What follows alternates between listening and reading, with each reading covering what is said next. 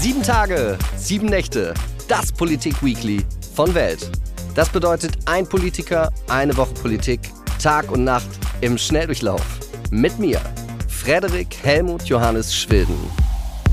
Mein heutiger Gast ist Michael Müller, 57 Jahre alt, gelernter Bürokaufmann. Er ist Mitglied der SPD, war 25 Jahre Abgeordneter im Berliner Landesparlament, davon drei Jahre Senator für Stadtentwicklung und Umwelt und die letzten sieben Jahre regierender Bürgermeister. Auf seiner Schultüte war eine Mickey Maus und seine Lieblingscurrywurst ist er am Imbiss Kudam 195. Herzlich willkommen, Michael Müller. Ja, vielen Dank. Hallo. Bevor wir über die großen ernsten Themen dieser Woche sprechen, möchte ich mit Ihnen noch mal ein bisschen über Ihre persönliche Woche sprechen. Wann sind Sie gestern ins Bett gegangen? Ach, das war so wieder halb zwei, zwei. So, das ist eigentlich so meine übliche Zeit. Ähm, ich bin äh, abends munterer als morgens und äh, abends wird viel gelesen und Vorbereitung für den nächsten Tag gemacht. Halb zwei, zwei war es bestimmt. Was war das letzte, was Sie gemacht haben heute Nacht quasi? Ja, natürlich Nachrichten geguckt. Das ist dann so. Ich habe auch wieder Filme geguckt und ein bisschen Fußball war ja auch noch, aber dann natürlich auch wieder umgeschaltet auf Talkshows und auf die Nachrichten. Man ist ja doch äh, sehr angespannt und überlegt immer, was kann da noch passieren in der jetzigen Situation mit dem Krieg.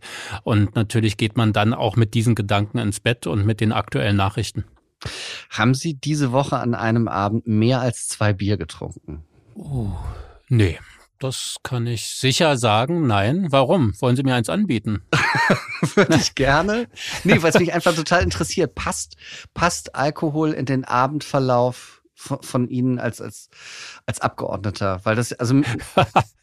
Kommt drauf an, was man macht. Also, naja, natürlich, ähm, also ich trinke zu Hause alleine, trinke ich gar keinen Alkohol, aber natürlich trinke ich gerne ein kaltes Bier und wenn ich unterwegs bin und was essen gehe oder so, dann auch gerne. Aber ähm, natürlich, ähm, wenn man sich vorbereitet auf den nächsten Tag, wenn man wichtige Termine hat, vielleicht Reden halten muss, äh, dann sollte man doch auf Alkohol verzichten. Ist Ihnen in jungen Jahren mal passiert, dass Sie mit Kater ins Landesparlament gehen mussten, ins Abgeordnetenhaus nach Berlin? Ja, nicht nur mit jungen Jahren. Das passiert auch mal. Und gerade als regierender Bürgermeister, das muss man ja sagen, es ist ein harter Tag. Man hat locker 14, 16 Stunden Tage, aber man hat natürlich auch viele tolle Termine, Eröffnungen und äh, Grußworte und Jubiläen und Ausstellungen, die man besuchen kann. Und dann ist es eben auch so, dass man dann um 21, 22 Uhr, wenn dann der offizielle Teil erledigt ist, natürlich auch mal einen Rotwein trinkt oder ein Bier. Und dann ist es vielleicht auch mal ein Glas mehr und man hat am nächsten Tag dann schon mal einen schweren Kopf. Am Wochenende machen die Berliner Clubs wieder auf, unter anderem das Berghain. Die spenden alle Gewinne ihrer ersten Clubnacht in die Ukraine. Gehen Sie ins Berghain am Wochenende. Für den guten Zweck. Nun haben Sie mich ja vorgestellt als 57-Jährigen. So, und nun kann sie sich damit ausrechnen, weil meine letzten Clubnächte äh, her sind, äh, wie lange das her ist. Nein, das äh, ist tatsächlich jetzt nicht mein Thema, in die Clubs zu gehen, aber ich finde es erstmal toll, was die Clubs überhaupt in den letzten Jahren geleistet haben. Das waren schwierige Jahre mit Corona schon, dass sie nicht öffnen konnten und die haben sich so viel einfallen lassen, haben Online-Angebote gemacht, unter freiem Himmel Angebote und dass die sich jetzt auch wieder engagieren im Rahmen ja praktisch dieser auch Flüchtlingshilfe nun für die Ukrainer und für ähm, die Menschen dort vor Ort. Das ist toll. Also es sind tolle Partner unserer Stadt, die Clubs. Viele lachen darüber und sagen, äh, ist das denn wichtig? Ja, für eine Stadt wie Berlin, für so eine kreative junge Stadt gehören die Clubs ganz zwingend mit dazu und die machen eine tolle Arbeit. Und jetzt kommen wir, weil wir auch schon ein bisschen über die Ukraine jetzt gesprochen haben, zum ersten großen Thema diese Woche. Die erste Frage, was bedeutet die Invasion Russlands der Ukraine für Deutschland? Ich glaube, der Kanzler hat das gut formuliert am letzten Wochenende. Eine Zeitenwende ist es und das sagt viel aus. Das bedeutet ja, die Zeit jetzt nach dieser Invasion, nach diesem Krieg wird nicht mehr die sein, die wir kannten vor dieser ähm, Invasion. Und ähm, insofern müssen wir uns nicht nur in Deutschland, sondern in Europa damit auseinandersetzen, dass es offensichtlich, äh, ja, Diktatoren muss man so nennen, äh, dass es Staaten gibt, die wieder mit militärischen Konflikten die Auseinandersetzung suchen, versuchen, ihr Reich zu vergrößern. Das ist etwas, was wir überwunden glaubten und nun auf einmal sehen wir, dass dass es tatsächlich wieder diese Konflikte gibt. Das ist bedrückend und das wird uns garantiert in den nächsten Jahren viel beschäftigen. Ich habe mir das äh, in, in vielen Videos angeguckt. Es kommen jetzt täglich Hunderte, auch schon Tausende Menschen am Berliner Hauptbahnhof an habe dann gelesen, dass viele privat unterkommen, weil es eine sehr, sehr gute Verbindung vor allen Dingen zwischen Kiew und Berlin gibt. Also Freunde von mir waren letztes Jahr auf einer Hochzeit in Kiew. Die Clubs tauschen sich da aus. Die, die, die Ausgehkultur, das ist, das ist alles sehr, sehr vergleichbar. Wie gesagt, viele kommen privat unter. Aber was machen die, die es nicht können? Wie, wie hilft so ein Land wie Berlin jetzt den Menschen, die da ankommen? Ja, natürlich werden wieder diese Flüchtlingsunterbringungen, die wir ja auch kennen aus den Jahren 2015, 2016, als viele Menschen aus Syrien zu uns gekommen sind, natürlich werden die jetzt wieder aktiviert, diese Standorte.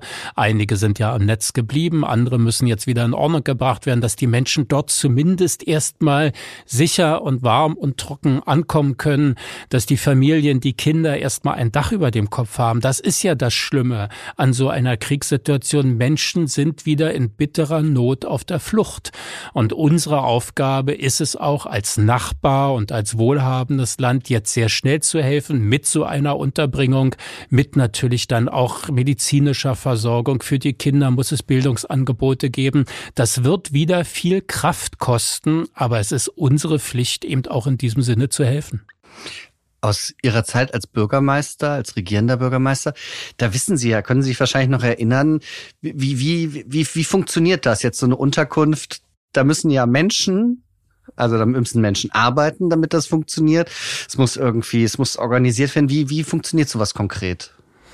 Na, es gibt ja richtig Institutionen. Unser Landesamt eben auch für die Flüchtlinge, das, äh, da ist, findet eine Erstaufnahme statt, eine Verteilung der Menschen auf die einzelnen Standorte. Die Bezirke sind natürlich auch in der Pflicht, diese Standorte zu ertüchtigen, zu gucken, funktioniert alles.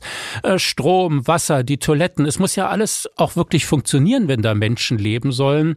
Und äh, wir haben dann natürlich auch wieder viel ehrenamtliches Engagement. Das haben wir schon 2015, 2016 gemerkt wie toll es ist, dass so viele Institutionen, so viele Bürgerinnen und Bürger helfen mit Spenden, den Leuten helfen, die Wege alleine zu finden. Auch welche Ämter muss man dann ansteuern und wo muss man sich wie ausweisen. Das ist ja alles für uns eine Selbstverständlichkeit, aber nicht für die Menschen, die jetzt hier ankommen. Und da gibt es eben ganz viele, ja, nun Nachbarn praktisch aus dem direkten Wohnumfeld, die dann auch wieder helfen und unterstützen. Das ist großartig, das eben auch in Berlin zu erleben. Mit wie vielen Menschen rechnen Sie jetzt, die in der nächsten Zeit in, in die Großstadt Berlin kommen? Ja, der Senat sagt ja, das können sehr schnell 20.000 sein, aber man muss da immer sehen, Berlin ist ja für viele Flüchtlinge der erste Anlauf, Anziehungspunkt. Die Stadt ist bekannt, ist groß. Ähm, man sieht hier, dass es viele Möglichkeiten gibt. Sie haben eben schon zu Recht gesagt, viele Ukrainer leben ja auch hier. Also das heißt, es werden wahrscheinlich viel, viel mehr als diese 20.000 hier erstmal ankommen. Und dann muss man sehen, wie viele können in Berlin bleiben und wie viele müssen von Berlin dann auch wieder weiterreisen in andere Städte, in andere Bundesländer. Auch diese Verteilung dann der Geflüchteten wird wird sicherlich zu einem großen Teil von Berlin aus äh, zu steuern sein, wahrscheinlich auch von anderen Grenzregionen wie zum Beispiel Bayern oder Sachsen. Was ich wirklich ganz verrückt fand, ich habe heute Morgen mit einer befreundeten Galeristin telefoniert und äh, die die auch in Charlottenburg eine Galerie hat. Sie hat mir heute Morgen erzählt, dass sie sich Jodtabletten gekauft hat und 3000 Euro in Bar noch abheben möchte, so für den Notfall, dass so etwas wie ein Nuklearschlag irgendwo kommt. Was ich natürlich, wie soll ich das sagen? Also ich finde das erstmal verrückt. Ich will das jetzt gar nicht verurteilen, aber das ist eine Dimension, an die ich überhaupt nicht gedacht habe. Trotzdem ist natürlich die Frage, es gibt ja wahrscheinlich für alles Katastrophenpläne in, in Städten, in Ländern und so weiter. Können Sie vielleicht mal skizzieren, ob es so etwas für Berlin gibt, was dann passieren würde? Also erstmal will ich sagen, dass das ja eine bedrückende Situation ist, dass Menschen sich wieder damit auseinandersetzen. Ich bin ja nun, wie gesagt, nicht mehr ganz jung, aber ich gehöre zu einer Generation eben auch, die über Jahrzehnte ganz selbstverständlich in Frieden und Freiheit gelebt hat. Und auf einmal gibt es in meinem Alter wieder Menschen, die sich damit auseinandersetzen, was passiert, wenn es hier einen Krieg gibt. Ich glaube, wir sollten jetzt auch nicht über einen atomaren Schlag nachdenken und ihn auch nicht herbeireden, ähm, sondern es ist schlimm genug, wie es jetzt schon ist. Sollte bei uns mal eine Situation weiter eskalieren, militärisch gibt es natürlich, wie Sie sagen, Notfallpläne. Das ist alleine von solchen Fragen, wo und wie hilft das Rote Kreuz, das THW, dann nochmal Heizung, Strom, sowas muss ja alles am Laufen bleiben. Dafür gibt es Institutionen, die helfen, medizinische Versorgung in der Charité, bei Vivantes gibt es Notfallpläne. Welche Operationen werden sofort ausgesetzt? Welche werden dringlich behandelt? Wie werden Notstromaggregate in Gang gesetzt, damit Operationen weiter stattfinden können? Schutzmaßnahmen natürlich, Durchsagen für die Bevölkerung in der Stadt. Das sind dann alles Ablaufpläne, auch über die Innenverwaltung, die natürlich Schritt für Schritt umgesetzt werden. Ich erinnere mich, es gab ja letztes Jahr diesen Katastrophenschutztag, der dann in Bayern aber auch ausgefallen ist, weil die Infrastruktur noch nicht so gut in Schuss war. Wann wurde sowas das letzte Mal geprobt? Oh, also ich erinnere mich natürlich, dass wir so einen Notfallplan hatten, der auch umgesetzt wurde in der medizinischen Versorgung nach dem Anschlag auf dem Breitscheidplatz. Das darf man nicht vergessen. Das war eine schlimme Situation ja für unsere Stadt mit vielen Opfern und wir wussten in dem Moment, als dann dieser Anschlag stattgefunden hat, ich bin ja wenige Minuten später auch auf dem Breitscheidplatz gewesen, gar nicht, was kann da jetzt noch kommen? Und in dem Moment wurde das umgesetzt. Es hat sofort Krisenstäbe gegeben in den Notfallkrankenhäusern, in den Notfallschwerpunkten. Die Feuerwehr hat die gezielt angefahren. Ärzteteams wurden zusammengerufen und standen bereit für noch mehr Verletzte oder Opfer, die man erstmal befürchtet hat. Zum Glück ist es dann so nicht gekommen. Aber das war natürlich sofort eine Krisensituation mit einem entsprechenden Notfallplan, der umgesetzt wurde. Sie sind ja in Berlin aufgewachsen und da interessiert mich aus dieser Perspektive, weil Sie auch gesagt haben, naja, Sie sind 57 Jahre alt. Wie sehr haben Sie diesen Kalten Krieg damals und in Berlin an der Mauer, wie sehr hat das Ihren Alltag geprägt und haben Sie da aktiv Angst oder Furcht gehabt oder war das eher, nee, bei uns, das, das ist schon in Ordnung und irgendwann gewöhnt man sich dran? Naja, ich bin nun Westberliner und äh, meine ganze Familie über Generationen, wir sind alles Berliner und die Mauer, das war schon sehr präsent in der Stadt in Westberlin. Man war ja umgeben von der Mauer. Und es war auch noch aus einem zweiten Grund in meiner Familie sehr präsent, weil rund zwei Drittel unserer Familie hat eben in der DDR oder in Ostberlin gelebt. Und das heißt, bei jeder Begegnung, bei jedem Familienfest war das eben auch verbunden mit einer Reise in die DDR oder nach Ostberlin. Oder wir sind abends ins Theater gegangen in Ostberlin und natürlich hat man immer diese Grenzsituation. Einreisen, ausreisen, kontrollieren, Mauerstreifen, Todesstreifen eben auch immer erlebt. Also sehr präsent und trotzdem muss ich sagen, als Jugendlicher, als junger Erwachsener, ich habe mich nicht jeden Tag direkt bedroht gefühlt, weil wir eben privilegiert ja trotzdem reisen konnten. Nicht so einfach, aber es ging, weil wir uns frei bewegen konnten, weil wir eben auch in einer eingemauerten, aber trotzdem ja freien Stadt, was Rechte anbelangte, leben konnten. Und mir ist im Rahmen meiner politischen Arbeit dann immer bewusster auch geworden, was diese Mauer auch bedeutet. Nicht nur ja, das politische, sondern auch das menschliche Leid, das damit verbunden ist. Als junger Erwachsener hat man das oder als Jugendlicher nicht jeden Tag wirklich als Bedrohung wahrgenommen. Fühlen Sie sich jetzt in Ihrem Leben als Berliner mehr bedroht als in der Zeit Ihrer Jugend?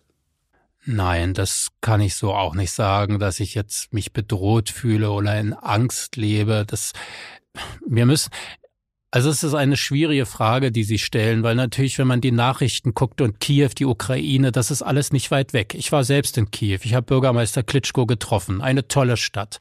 Zwei Stunden von uns entfernt. Das ist so die Flugzeit, die viele von uns ganz selbstverständlich in Anspruch nehmen, wenn man nach, äh, nach Spanien in Urlaub fliegt oder nach Portugal oder in die Türkei, äh, Griechenland. Das ist die Entfernung zu diesem Kriegsschauplatz. Und das muss man sich bewusst machen. Es ist tatsächlich ein Krieg vor unserer Tür bei unseren Nachbarn. Ja, das ist bedrückend, aber trotzdem fühle ich mich nicht direkt jeden Tag bedroht und, und sehe eben immer noch, dass zum Glück es ja doch auch eine Situation gibt, wo viele sich jetzt sehr aktiv darum bemühen, so schnell wie möglich zu einer Lösung zu kommen und diese kriegerischen Handlungen auch einstellen zu können. Ein Aspekt des Krieges ist auch, dass sich die Politik der Bundesrepublik geändert hat. Vor fünf Tagen hat Olaf Scholz, unser Bundeskanzler, angekündigt, Waffen in die Ukraine zu liefern, 1000 Panzerabwehrwaffen, 500 Bodenluftraketen. Heute kam dann noch eine Meldung, es sollen noch 2700 Flugabwehrraketen folgen. Wie stehen Sie dazu? Ja, auch eine Situation, die nicht einfach ist, glaube ich, für den ganzen Bundestag. Der Kanzler hat in seiner Regierungserklärung einen, einen harten Punkt gesetzt. Einerseits natürlich auch mehr auszugeben wieder für die Bundeswehr, für Waffen, jetzt auch mit Waffen zu helfen in der Ukraine. Auch das ist ja über viele Legislaturperioden der unterschiedlichsten Regierungen sehr kritisch gesehen worden. Verständlich, auch aufgrund unserer Geschichte und weil wir wissen, dass mehr Waffen nicht zwingend die Welt auch friedlicher machen, sondern leider werden mehr Waffen eben auch oft dann eingesetzt für Konflikte. Aber dass hier der Bundeskanzler eben auch sagt, wir haben viele andere Dinge getan. Wir haben wirtschaftlich geholfen, finanziell. Wir haben alle Gesprächsangebote ausgereizt. Wir haben mit Putin direkt gesprochen. Und er geht nicht drauf ein auf Angebote. Und nun müssen wir auch der Ukraine helfen, dass sie sich selbst verteidigen kann. Das ist, glaube ich, ein ja beinahe schon logischer und auch wichtiger Schritt. Aber ich weiß auch, dass viele Menschen sich mit in unserem Land damit auch schwer tun. Wurden Sie von dieser Regierungserklärung überrascht oder war Ihnen das vorher bekannt schon? Nein, also wir kannten die Details nicht. Äh, die, wir haben ähm, in der Regierungserklärung die wesentlichen Punkte so gehört wie allgemein die Öffentlichkeit. Und das ist auch das Recht des Bundeskanzlers, auch der Außenministerin, der Verteidigungsministerin, so einen Punkt zu setzen und nicht schon vorher in Diskussionen Gefahr laufen zu müssen, dass vieles durchgestochen wird, zerredet wird. Ich habe dafür auch Verständnis. Wir sind im Bundestag auch vom Kanzler informiert worden, die Abgeordneten Abgeordneten, sicherlich die Fraktionsspitzen, auch schon früher die Koalitionsspitzen. Aber das äh, muss man auch akzeptieren. Wir sind in einer Krise und in einer Krise muss der Kanzler auch Führungsstärke zeigen und das hat er getan. Unterstützen Sie ein Ausschlussverfahren gegenüber Gerhard Schröder? Boah, Sie lassen ja nichts aus heute. Ähm, das ist ja auch wieder eine schwierige Frage, weil Gerhard Schröder ist unser Bundeskanzler, der auch große Verdienste auch im Übrigen in Konfliktsituationen sich erworben hat, wenn man an den Irakkrieg denkt, wo er eben nicht sich sofort gesagt hat, wir beteiligen uns, sondern auch das Ganze kritisch hinterfragt hat. Und insofern glaube ich, man muss in einer sozialdemokratischen Partei mit 500.000 Mitgliedern auch mehrere Meinungen akzeptieren, auch Meinungen, die einem nicht gefallen. Und das ist bei Gerhard Schröder so der Fall. Mir gefällt das auch nicht, wie er sich da jetzt verhält und weiterhin festhält an Mandaten im Zusammenhang äh, mit, mit russischen Unternehmen. Aber ich glaube, ausschließen ist der schwächste, der, der unpassendste Weg, mit einer Meinung sich kritisch auseinanderzusetzen. Was ist der passendste Weg? Ja genau immer wieder deutlich machen, dass man eine andere Meinung vertritt. Auch Gerhard Schröder, das in aller Klarheit deutlich sagen. Das machen jetzt auch viele, wie zum Beispiel auch Stefan Weil, Niedersachsen-Ministerpräsident, Vertraute in Gerhard Schröders Umfeld, die jetzt sagen, sie wollen nicht mehr mit ihm zusammenarbeiten. Das alles hinterlässt ja auch bei ihm Spuren und führt hoffentlich auch zu einem Umdenken. Aber diesen Weg zu gehen und zu sagen, du bist nicht mehr Sozialdemokrat und hörst, gehörst nicht zu unserer Gemeinschaft, das sehe ich eben sehr kritisch. Das zweite große Thema, über das ich mit Ihnen sprechen möchte, ist das Wechselspiel zwischen Wissenschaft und Politik. Follow the Science war einer der lautesten Slogans der letzten Jahre, vor allem wenn es um Corona und auch um Klimapolitik ging. Erstmal, wie finden Sie diesen Aufruf? Folge der Wissenschaft. Gut. Ähm, Sie diskutieren ja heute hier auch mit, mit einem ehemaligen Wissenschaftssenator. Ich war die letzten fünf Jahre in Berlin regierender Bürgermeister und Wissenschaftssenator und habe die Bedeutung der Wissenschaft gerade in diesen fünf Jahren so richtig erkannt, kennengelernt. Corona hat das, glaube ich, nur öffentlich sichtbarer gemacht, aber die Wissenschaft hat ja schon längst darüber hinaus eine entscheidende Rolle gespielt. Wenn wir an das ganze Thema Umwelt- und Klimapolitik denken, wir wissen seit Jahren, wie viel da zu tun ist. Und ich frage an solchen Stellen immer diejenigen, die noch nicht ganz davon überzeugt sind, wie wichtig die Wissenschaft ist, wie wollt ihr denn diese Probleme lösen ohne die Wissenschaft? Und es ist doch egal, ob wir jetzt über diese Umweltkrise reden oder die Corona-Situation, ob wir über neue Mobilitätsformen reden, die wir dringend in unseren Städten brauchen, über Digitalisierung in der Gesundheit, über Naturkatastrophen. Wenn wir Probleme beherrschen wollen und sie angehen wollen, brauchen wir Wissenschaft und Forschung. Und ich bin wahnsinnig froh darüber, was wir da in Berlin an Potenzial haben in ganz Deutschland viele gute Institutionen, aber Berlin kann man wirklich inzwischen aus voller Überzeugung sagen, ist das Wissenschaftszentrum Deutschlands.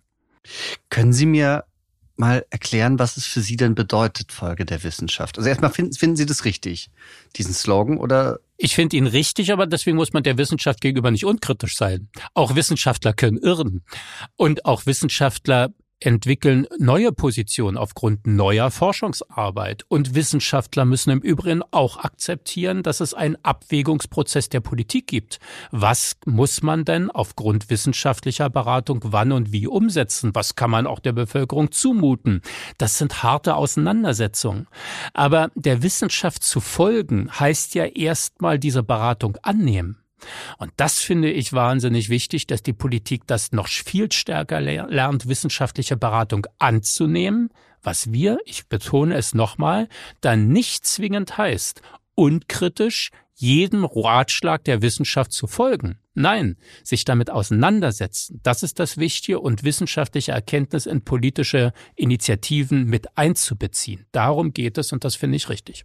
Der Wissenschaft folgen war für mich, als ich das so gehört habe, so eine Art Wunsch einer Generation, alles richtig machen zu wollen. Also eben, wenn wir sagen, wir folgen jetzt der Wissenschaft, machen wir es richtig, ohne aber zu bedenken, dass die Demokratie eben keine Alleinherrschaft einer, einer Wissenschaft mit sich bringt. Sehen Sie da eine gewisse Naivität dieser Generation, die Follow the Science fordert? Ich deute es nicht so hart, wie Sie es sagen, sondern erstmal ist es, glaube ich, ein, ein, klarer Anspruch, der durchaus auch provoziert, Folge der Wissenschaft. Aber ich übersetze ihn mir eben so, wie ich es Ihnen beschrieben habe, dass Wissenschaft immer stärker eine Rolle spielen soll im politischen Agieren, aber nicht unkritisch und nicht eins zu eins in der Umsetzung. Und ich will da auch nochmal hinzufügen, was ich auch durchaus den Wissenschaftlern selbst sage das müssen die auch verstehen, dass sie selbst kommunizieren müssen und ihre wissenschaftlichen Erkenntnisse transportieren müssen. Wie viele Menschen haben gar keinen Zugang zu Wissenschaft, verstehen viele Forschungsarbeiten gar nicht oder ist es sehr weit weg ein Thema für sie, wenn ich alleine an, weiß weiß ich nicht, irgendwelche Umweltkatastrophen denke, wie viele Menschen sagen in unserem Land, na ja, das trifft äh, Japan oder Indonesien, Erdbeben oder Vulkanausbrüche gibt's woanders, aber doch nicht bei uns. Und die Wissenschaft muss, gerade eben auch, weil sie so glaubwürdig ist und weil sie so viele Menschen auch erreichen kann, weil sie nicht parteipolitisch agiert. Die Wissenschaft selbst muss kommunizieren und muss darum werben, dass ihre Erkenntnisse auch angenommen werden. Da haben die auch eine Aufgabe. Das ist nicht nur ein politisches Thema. Ich finde es toll, dass Sie das sagen. befreundeter Professor, mit dem ich darüber gesprochen habe, der hat mir so die, die Unterschiede auch der, der amerikanischen Publikationskultur erklärt. Und er hat gesagt, deutsche Wissenschaftler schreiben furchtbare Papers, die niemand mehr versteht. Der Punkt ist ja, unsere Universitäten sind ja ähnlich wie Sie als, als Abgeordneter dem Allgemeinwohl verpflichtet. Also Sie, Sie Universitäten mehren das Wissen für jeden von uns und müssen das eben auch jedem von uns kommunizieren. Was denken Sie, wäre da ein Ansatz, damit das besser funktioniert? Damit auch Menschen, die nicht in akademischen Sprachcodes geschult sind, das verstehen? Naja, es gibt ja auch Angebote. Wir haben die lange Nacht der Wissenschaft, wir haben die Science Week, Falling Walls, äh, wir haben Tage der offenen Türen den Universitäten und so. Da wird ja schon viel getan, um Menschen für Wissenschaft zu interessieren, jenseits dieser Paper, die sie ansprechen, die keiner versteht. Und ähm, auch äh, Menschen zu begeistern und zu sagen, kommt her und erlebt, was wir meinen. Es ist eigentlich für uns alle ein, ein wichtiges Thema und auch durchaus verständlich, wenn man sich damit auseinandersetzt auseinandersetzen will. Nur auch unser Format. Wir diskutieren hier im Rahmen eines Podcasts und ähm, äh, weiß ich nicht, Auftritte im Internet und äh, Diskussionssendungen. Alles das ist wichtig. Auch das muss man zur Kenntnis nehmen. Medienverhalten, Konsumverhalten der Bürgerinnen und Bürger hat sich verändert. Ja, sie wollen in einem Podcast interessiert werden von Christian Drosten zum Thema Corona oder von anderen zum Thema Umwelt- und Klimapolitik. Und ähm, ja, da sind andere Länder mitunter weiter. Da gibt es ähm, Barrieren, die es bei uns vielleicht noch gibt zwischen der Gesellschaft und der Wissenschaft, die gibt es mitunter in anderen Gesellschaften nicht so stark. Auf Ihrer Homepage schreiben Sie über sich selber, Geschichte, Deutsch, Bio waren gut, aber nicht jedes Fach in der Schule hat mich so richtig interessiert. Und lange stillsitzen ja. war irgendwie nie mein Ding. Ich wollte immer etwas Richtiges machen. Das klingt ja, wenn ich das jetzt also böse auslege, studieren wäre ja gar nichts Richtiges. Na, das ist leider das ist genau das Gegenteil der Fall. Ähm, ich bedauere das heute wahnsinnig, dass ich kein Abitur habe und nicht studiert habe, weil es einfach toll ist, auch viele Dinge zu lernen und, und sich dafür begeistern zu können. Und später habe ich dann einiges wieder aufholen können als Bürgermeister oder Senator. Aber da habe ich einen Fehler gemacht als Jugendlicher, dass ich äh, zu faul war und dass ich viele Dinge nicht gleich erkannt habe.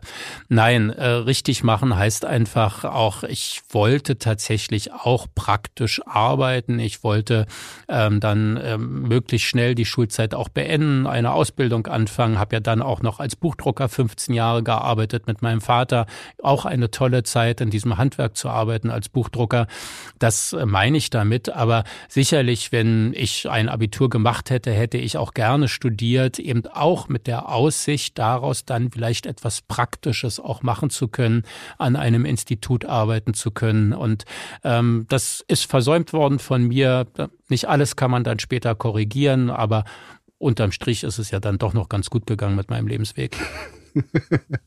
was, was würden Sie heute studieren, wenn Sie jetzt studieren könnten und jetzt nochmal anfangen? Ah, es gibt so zwei Bereiche. Das, das eine ist ganz verrückt. Ich kann gar nicht erklären, warum, aber praktisch alles, was mit Weltraum zu tun hat, äh, interessiert mich seitdem ich Kind bin. So wie andere Cowboy werden wollten, wollte ich Astronaut werden.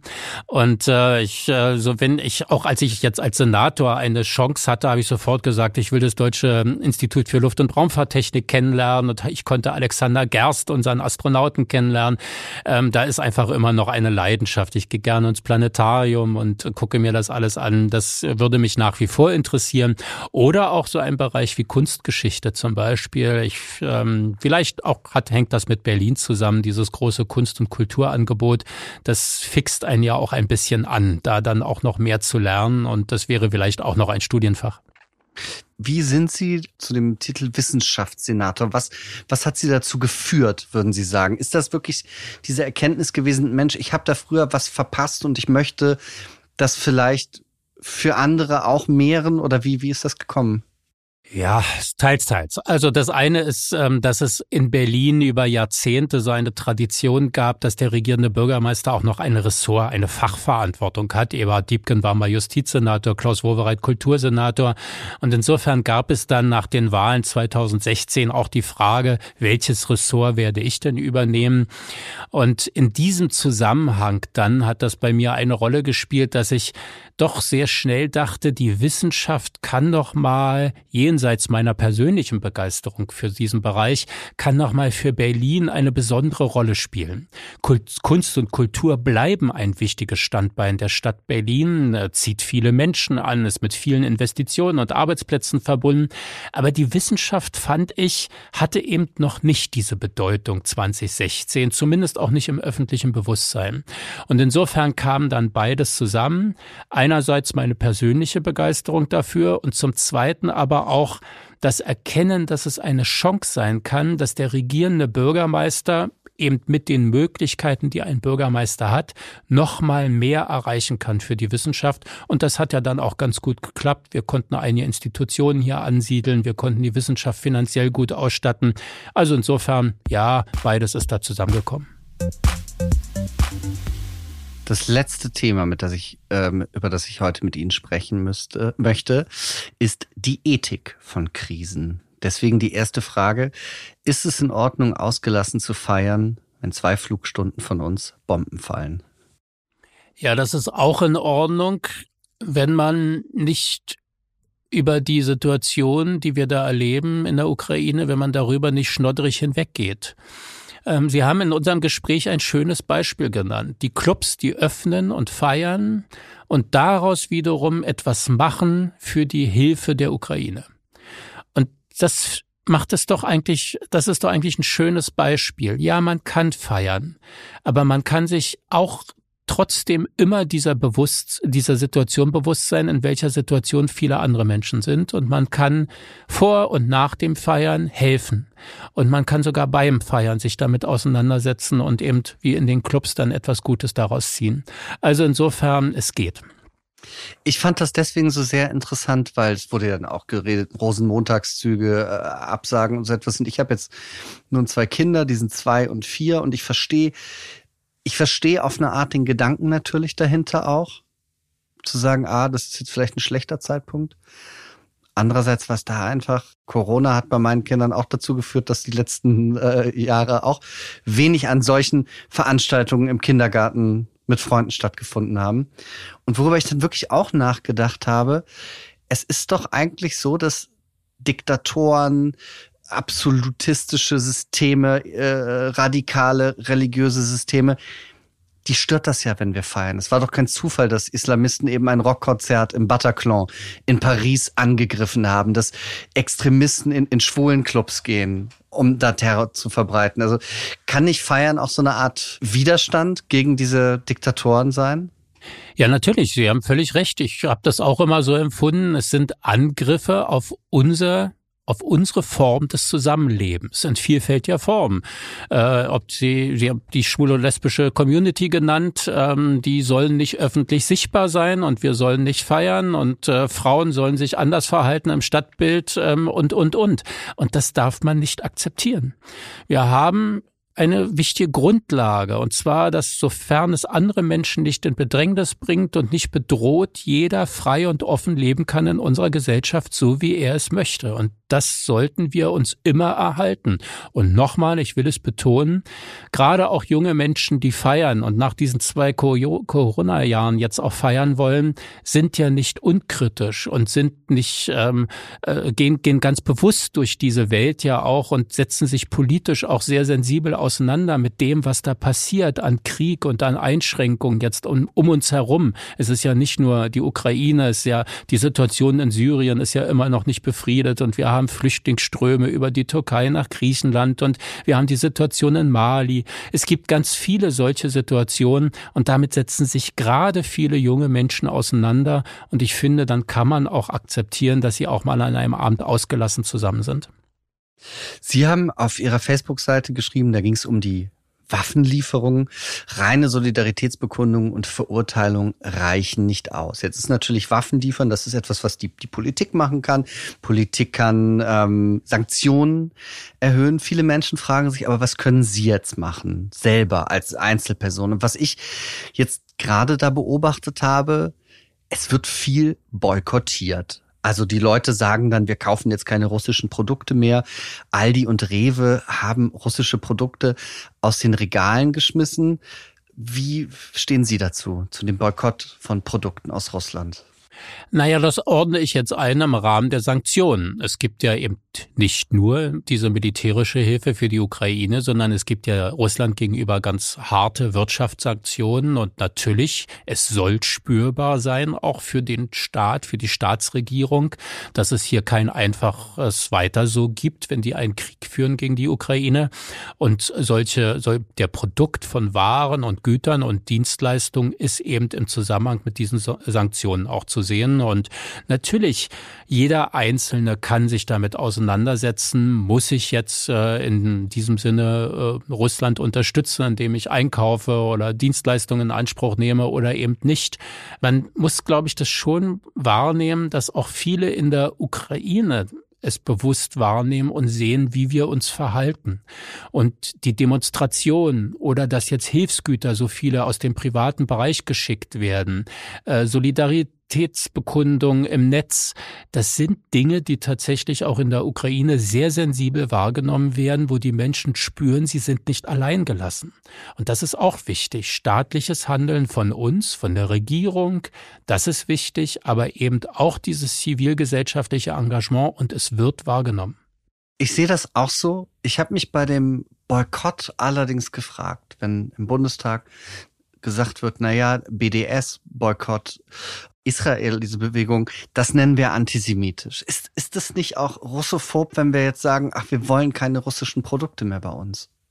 Nein, das glaube ich nicht. Wir, der Bundeskanzler und viele andere haben das ja jetzt auch sehr deutlich gemacht. Es ist Putins Krieg. Und diese Formulierung ist bewusst gewählt, weil hier klar ist, hier gibt es einen Aggressor, einen Mann, der auch sein Land benutzt für diesen Konflikt mit der Ukraine.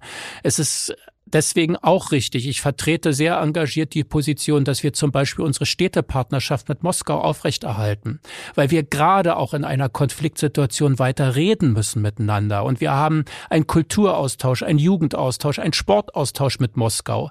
Und das muss auch möglich sein, im Gespräch zu bleiben, dass junge Menschen sich weiter begegnen. Aber man muss sich bewusst machen, es gibt hier einen, einen Diktator, es gibt einen, einen russischen Machthaber, Putin, der sein Land und auch die Unternehmen, das Geld, die Industrie seines Landes nutzt für diesen Konflikt. Und an dieser Stelle muss man ihn auch treffen. Und deswegen gibt es diese Sanktionen soll man die russischen Oligarchen jachten. Es ist in Hamburg eine gerade beschlagnahmt worden, ich glaube für 540 Millionen Euro Gegenwert. Was, was, was soll man damit jetzt machen? Werden die einfach eingezogen oder werden die verkauft? Ich glaube, sie werden erstmal nur stillgelegt. Ich glaube, es ist noch nicht so weit, dass wir die vergesellschaften. Aber es ist eben auch einzureihen und das, was ich gerade gesagt habe. Die Oligarchen sind eben auch Vertraute des Präsidenten. Die Oligarchen sind die, die mit ihm gemeinsam dieses Land nutzen, um immer reicher zu werden auf Kosten vieler anderer. Sie sind diejenigen, die den Zugang haben zu den Energiereserven, zur Rüstungsindustrie, zu den Verkehrswegen. Und deswegen, sie auch zu treffen, ihre Konten einzufrieren, ihnen ihr Vermögen zu entziehen, in diesem Sinne ja auch die Yachten. Sie sagen, 500 Millionen sind das. Das ist Vermögen. Vermögen, das auf dem Wasser schwimmt. So, das alles auch einzufrieren bedeutet auch eben Putins Möglichkeiten, Putins Macht einzuschränken, dass er sich über die Oligarchen auch organisiert hat. Auch das ist ein Baustein. Man darf das nie vergessen. Wir haben nicht den einen Königsweg, um auf diese Krise zu reagieren, aber wir haben Bausteine und die müssen wir alle nutzen. Was würden Sie sagen, was, was ist ein Oligarch? naja, es ist jemand, der eine ja, wie soll ich das sagen, eine Monopolstellung für einen bestimmten Wirtschafts- oder Industriebereich nutzt, zu auch zur persönlichen Bereicherung. Und ähm, das erleben wir ja. Es sind äh, vielfach Milliardäre, die staatliche Infrastruktur nutzen, eben wie gesagt im Energie- oder Verkehrsbereich, im Rüstungsbereich. Ähm, und ähm, das sind eben keine Staatskonzerne, die über, ähm, sagen wir mal, über Vorstände und Aufsichtsrate gesteuert werden, sondern über einzelne Personen. Gibt es einen Unterschied zwischen deutschen Milliardären und russischen Oligarchen? Ich glaube, der entscheidende Unterschied ist doch, dass bei uns natürlich gibt es auch reiche Menschen, Milliardäre, auch mit, mit großen Unternehmen, mit zigtausend Angestellten. Aber bei uns gibt es schon einen Punkt, der sehr wesentlich ist, dass wir die sensiblen Bereiche der Daseinsvorsorge, so wie wir das oft nennen, also die Dinge, die unsere Lebensgrundlagen regeln, dass wir die nicht abhängig machen von einzelnen Personen. Es gibt natürlich Menschen, die zum Beispiel auch Krankenhäuser besitzen oder Pflegeeinrichtungen. Aber es gibt eben auch ganz viel staatliche Krankenhäuser, so dass wir immer Gesundheitsversorgung sicherstellen können. Es gibt private Universitäten, aber es gibt die öffentlichen Universitäten. Es gibt private Bahnanbieter, aber eben auch ein, in Anführungsstrichen, Staatskonzern Deutsche Bahn. Und das ist, glaube ich, das Entscheidende, dass wir das, was die Bevölkerung in unserem Land braucht, immer auch staatlich anbieten können. Es muss nicht immer ausschließlich staatlich sein, aber eben immer auch. Und das unterscheidet uns doch von vielen anderen Systemen, die wir auf der Welt sehen. Der Dirigent Gergejew von der Münchner Philharmonie wurde gerade entlassen, weil er sich nicht von der Politik Wladimir Putins distanziert hat. Wie stehen Sie dazu?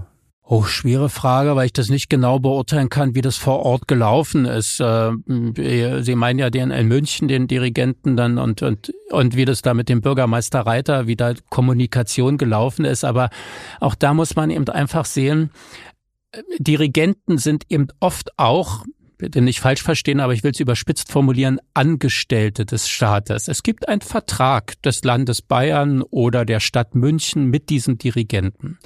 Und man erwartet von vielen anderen Angestellten, erwartet man eine bestimmte Loyalität auch. So von den normalen Polizeibeamten, von den Menschen in der Verwaltung. Da würde man nicht akzeptieren, dass einer sagt, Putin ist der Größte.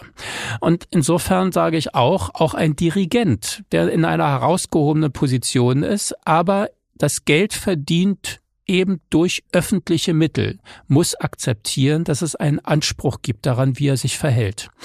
Und wie gesagt, im Detail kann ich es nicht genau beurteilen, wie da diskutiert wurde, aber ich habe Verständnis dafür, dass kritisch hinterfragt wird, wie solche herausragenden Repräsentanten sich auch öffentlich äußern.